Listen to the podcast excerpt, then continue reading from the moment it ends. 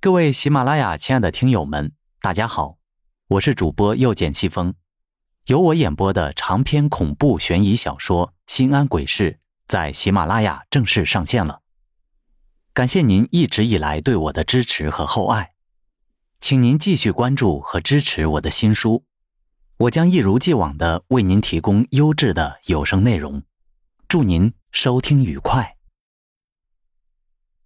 世界十大生命禁区，罗布泊未解之谜。在一望无际的戈壁滩，没有一棵草，也没有一条溪。夏季气温高达七十摄氏度，天空不见一只飞鸟，也没有任何飞禽敢于穿越。这儿的风特别大，特别多。每年七级以上的大风天气达到二百多天，这儿的降水量仅三十九毫米，蒸发量却百倍于此。古往今来，为揭开它的神秘面目，无数探险者都想前去一探究竟，可最终一去不返。这里就是被世人称为。世界十大生命禁区之一的罗布泊魔鬼三角区。罗布泊之谜在小说《鬼吹灯》里有所描写，另外还有无数描写罗布泊神秘事件的小说风靡于网络。其中涉及到的双鱼玉佩、彭加木失踪之谜等事件，虽然内容区别很大。但都无一例外的充满诡异神秘，让人真假难辨。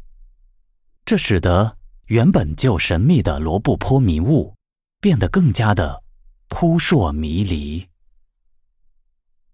罗布泊又名罗布纳尔，位于新疆维吾尔自治区若羌县境东北部，塔里木盆地的最低处。塔里木河、孔雀河、车尔臣河、疏勒河等汇集于此。罗布泊总面积十多万平方公里，相当于浙江省的总面积，曾是中国的第二大咸水湖。一九七二年七月，美国宇航局发射的地球资源卫星拍摄的罗布泊的照片上。罗布泊竟酷似人的一只耳朵，因此，罗布泊又被世人誉为“地球之耳”。在很久以前，罗布泊并不是生命的禁区，在那遥远的过去，那里却是牛马成群、绿林环绕、河流清澈的生命绿洲。在汉朝时，罗布泊曾有过一个人口众多、颇具规模的楼兰古国。公元前一百二十六年，张骞出使西域归来，向汉武帝上书：“楼兰，诗意有成郭，临延泽。”此后，楼兰王国才逐渐被中原人所熟知，并成为。丝绸之路南支线上的咽喉门户。据《郦道元水经注》记载，东汉以后，由于当时塔里木河中游的驻滨河改道，导致楼兰严重缺水。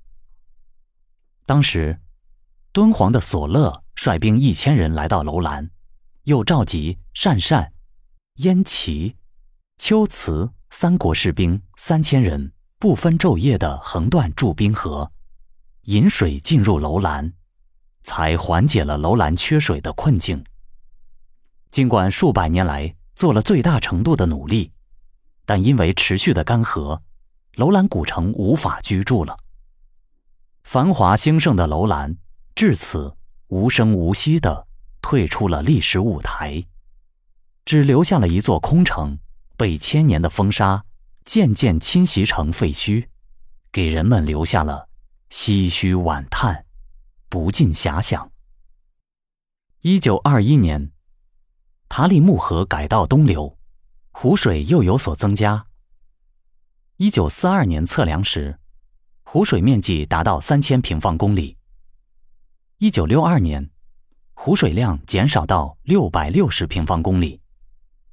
一九七零年以后干涸，主要原因是因为塔里木河两岸人口突然增多，不断向塔里木河要水，使其长度急剧萎缩至不足一千公里，使三百多公里的河道干涸。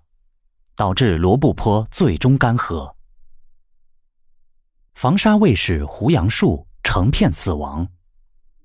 沙漠以每年三至五米的速度向罗布泊推进，很快就和广阔无垠的塔克拉玛干沙漠融为一体。罗布泊从此变成了寸草不生的地方，被称作“死亡之海”。现在的罗布泊。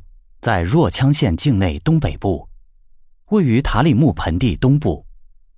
这里海拔七百八十米，面积约为两千四百至三千平方公里。尽管罗布泊在古代被多次记载，但它近代进入人们的视野，是源于二十世纪初瑞典探险家斯文赫定首次进入罗布泊地区。罗布泊大耳朵之谜。一九七二年七月，美国宇航局发射的地球资源卫星拍摄的罗布泊的照片上，罗布泊竟酷似人的一只耳朵。它不但有耳轮、耳孔，甚至还有耳垂。对于这只地球之耳是如何形成的，有观点认为，这主要是五十年代后期。来自天山南坡的洪水冲击而成，洪水流进湖盆时，穿过沙漠，裹挟着大量的泥沙，冲击溶蚀着原来的干湖盆，并按水流前进的方向，形成了水下突出的环状条带。正因为干涸湖床的微妙的地貌变化，影响了局部组成成分的变化。这就势必影响干涸湖床的光谱特征，从而形成大耳朵。但也有人对此持不同观点，科学家们众说纷纭，争论不已。也许，对于罗布泊大耳朵之谜的争论，永远都不会结束。诡异之谜。为揭开罗布泊的真面目，古往今来，无数探险者舍生忘死地深入其中，不乏悲壮的故事。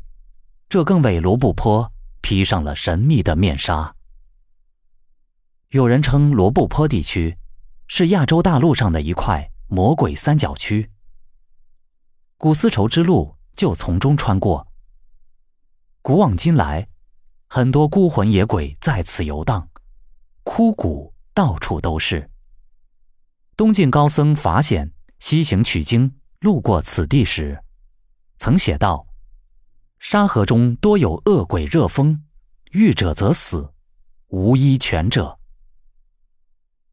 许多人竟渴死在距泉水不远的地方。不可思议的事，时有发生。一九四九年。从重庆飞往迪化的一架飞机，在鄯善县上空失踪。一九五八年，却在罗布泊东部发现了它。机上人员全部死亡。令人不解的是，飞机本来是西北方向飞行，为什么突然改变航线，飞向正南？一九五零年。解放军剿匪部队一名警卫员失踪。事隔三十年后，地质队竟在远离出事地点百余公里的罗布泊南岸红柳沟中发现了他的遗体。一九八零年六月十七日，著名的科学家彭加木在罗布泊考察时失踪。当时，国家出动了飞机、军队、警犬，花费了大量的人力物力。进行了地毯式的搜索，却一无所获。最后于二零零七年找到疑似的干尸，距离事发地点六十多公里。一九九零年，哈密县有七人乘坐一辆客货小汽车，去罗布泊找水晶矿，一去不返。两年后，人们在一陡坡下发现三具卧干尸，汽车距离死者三十公里，其他人。下落不明。一九九五年夏，米兰农场职工三人乘一辆北京吉普车去罗布泊探宝而失踪。后来的探险家在距离楼兰十七公里处发现了其中两人的尸体，死因不明，另一人下落不明。令人不可思议的是，他们的汽车完好。水、汽油都不缺。一九九六年六月，中国探险家于纯顺在罗布泊徒步孤身探险中失踪。当直升飞机发现他的尸体时，法医鉴定已死亡五天，原因是由于偏离原定轨迹十五公里，找不到水源，最终干渴而死。死后。人们发现他的头部朝着上海，也就是他的家乡的方向。由于罗布泊深藏在沙漠深处，人们要想靠近它十分困难，而仅有的几次成功的现场考察，却在理论上产生了严重的分歧。早在十九世纪下半叶，来到罗布泊进行考察。他见到湖泊芦苇丛生，鸟类聚集，是一大片富有生机的淡水湖。可这个湖泊与中国地理记载的罗布泊有南北一个纬度的差别，所以有人认为他见到的可能根本不是罗布泊，真正的罗布泊早已经干涸。也有人据此提出了惊人的想法：由于汇入罗布泊的塔里木河携带了大量的泥沙，造成了河床的淤塞，填高了湖底，于是罗布泊便自行改道，游移到了别的地方，而那里正是那个学者发现的那个湖泊。游移之谜。根据湖水的变化，一些探险家认为，罗布泊为游移湖或交替湖，摆动于北纬三十九至四十度和四十至四十一度之间。近年来，中国科学家做了实地考察，发现湖泊的西北隅、西南隅有明显的河流三角洲，这说明。塔里木河下游，孔雀河水系变迁时，河水曾从不同的方向注入湖盆，湖盆为塔里木盆地最低处，入湖泥沙很少，沉积过程微弱。湖底沉积物的年代测定和孢粉分析证明，罗布泊长期是塔里木盆地汇水中心，只是湖水有时偏北。有时偏南，并非大范围的游移。最早到新疆考察的中外科学家们，曾对罗布泊的确切位置争论不休，最终问题没有解决，却引出了争论更加强烈的罗布泊游移说。此说是由瑞典探险家斯文赫定提出，他认为罗布泊存在南北湖区。由于入湖河水中带有大量的泥沙，沉积后抬高了湖底，原来的湖水就自然地向一处更低的地方流去。又经过许多年，抬高的湖底由于风蚀会再次降低，湖水再度回流，这个周期为一千五百一十年。斯文赫定这一说法，虽然得到了世界的普遍认可，但对此质疑反对者也不在少数。近年来，我国科学家根据对罗布泊的科研考察，也对罗布泊游移说提出了质疑和否定。